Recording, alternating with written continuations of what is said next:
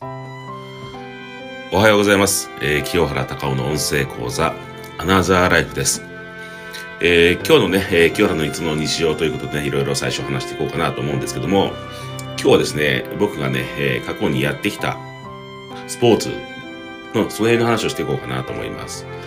ね、中学校時代、まあね、えー高校とか野球やってましたよみたいな話もしてしましたけど、えーと、まあ、それ以外にもですね、社会人になって自衛隊に入ってからね、いろんなスポーツやってきてます。例えば、うん、サーフィンとかもやりましたね。18から、そうですね、18歳から、えー、30歳ぐらいまでだったと思うんですよね。よくですね、まあ、茨城なので、まあ、鹿島というところがあって、そこにですね、週に土日も土日休みの時はもうね、先輩と、えーよくサーフィンに行ってたなーっていうのは覚えてますね。うん。それから、もう冬になってくるとですね、まあもちろんね、冬の海でサーフィンやったりもするんですけども、えースノーボーですね、スノーボー。栃木とか福島の山に行って、えースノーボードやった経験もあります。私が始めたの18歳当時ですから、今から30年前ですから、その当時ってね、あまりスノボやってる人いなかったんですよね。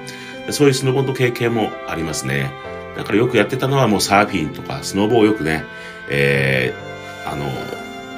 若い時はね、やってたかなと思います。で、今でも、今からでもね、やってみたいなっていう気持ちはあるんですけど、やかやか、なかなかですね、もう年齢も重ねてき、まあ、来たところもあるので、なかなか体をね、こうやってね、ガンガン動かすっていうのはね、えーね、えーできてないんですけども、将来的にはね、ゆっくり、このロングボードを乗りながらですね、サーフィンもね、またやりたいなとは思っています。はい。えーで、えー今日のテーマなんですけども、あの、自分のね、壁をぶち破る方法っていう話をしていきます。えー私がね、えーよく使う言葉としては、えー限界を突破するって話をよくね、生徒にも言います。限界突破っていうのは私の人生のテーマでもあるんですね。やはりあのー大概の人はですね、この自分で限界を作っちゃいます。要は、え無理とかできないって言葉をすぐ言うんですね。あの、僕のですね、子供たちもよくそれはずっと教育というか、えー伝えてきてるのが、あのね、えー無理とかできないっていう言葉は使うんじゃないということを言ってきていて、私も言わない、言わないんですね、基本は。なので、まあ、やってみなしゃわからないところもあるので、無理とかね、えーできないっていう言葉は使わない。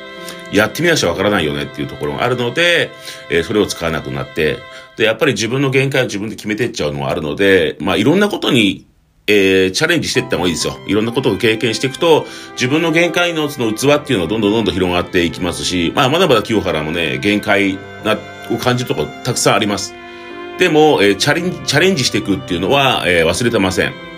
えーそうですね。だから、ま、いるまそうですね。えー私もね、今、その、日本全国の経営者とつながる会とかそういうところにも入ってますけども、すごくね、最初は居心地悪かったんですけども、ね、えーそういう交流する場ってあんま好きじゃなかったんですよね。ただ、えーね、先輩に、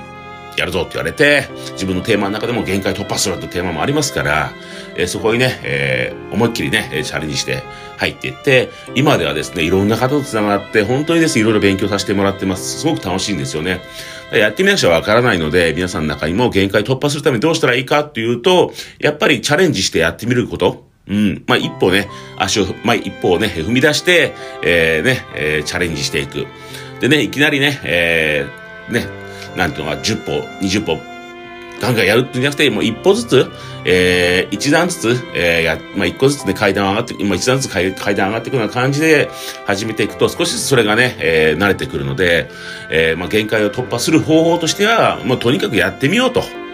で、そのや、やってみるのも大きくね、えー一歩前に踏み出すんじゃなくて、相撲、もうちっちゃくていいんですよ。それを繰り返していくと、いつの間にか自分の限界がね、超えていって、その自分の、そのね、器というのがね、また大きくなっていくっていうのがあるので、限界突破する方法としては、まあね、えーね、まずチャレンジして、チャレンジ精神を持ってやってみると。で、えー小さなね、えー一歩を、えーね、毎日コツコツコツコツね、えー踏み出していくと、いつの間にか慣れて習慣になっていくっていうので、ぜひね、それやってみてください。ね、チャレンジ精神。で、えーまあ小さいね、一歩をね、踏み出し続けるっていうことでやってみてもらえれば、その限界っていうのをね、少しずつね、えー超えていくかなと思います。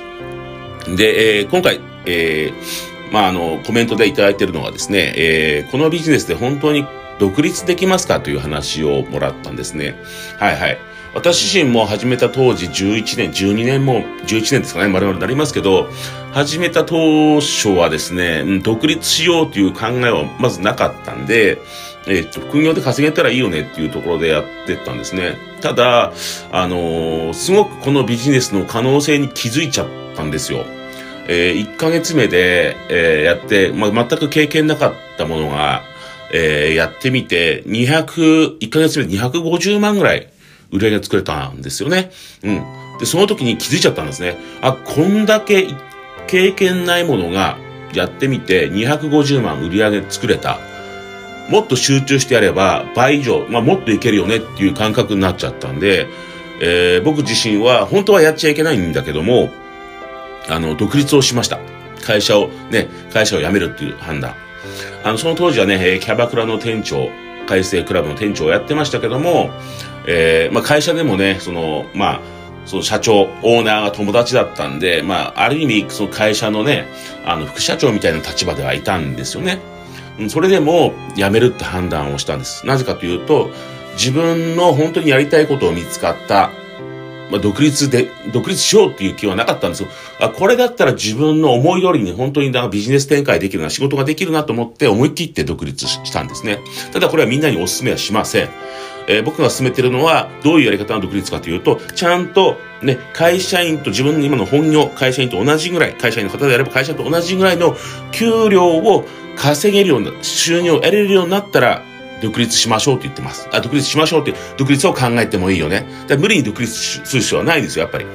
なので、その会社員の給料も、ね、ももらうっていうのはすごくね、大切なこと。プラスアルファ、副収入あった方がいいんで、日本。でも、やっぱりその独立したいって方は、もちろん会社員の給料倍以上とかね、それ以上稼ぎたいと思いますから、全然独立はできます。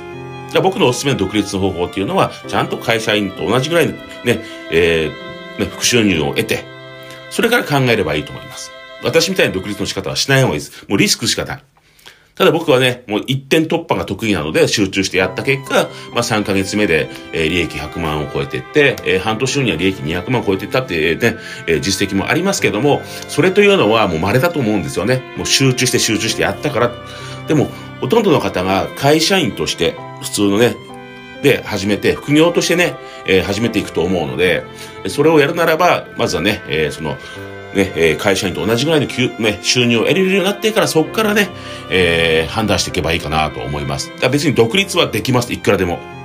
えー、私がこれまでにこのビジネスで独立させた人っていうのは100いるんですよね。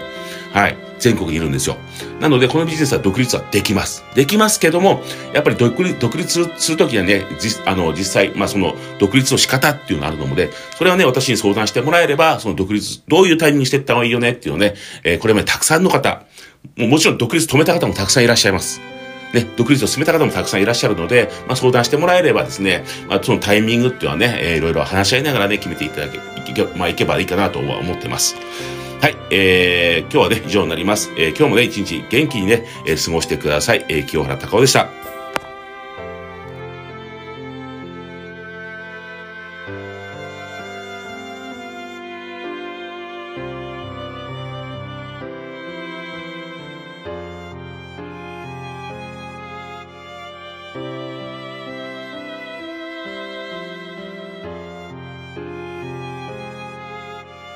Música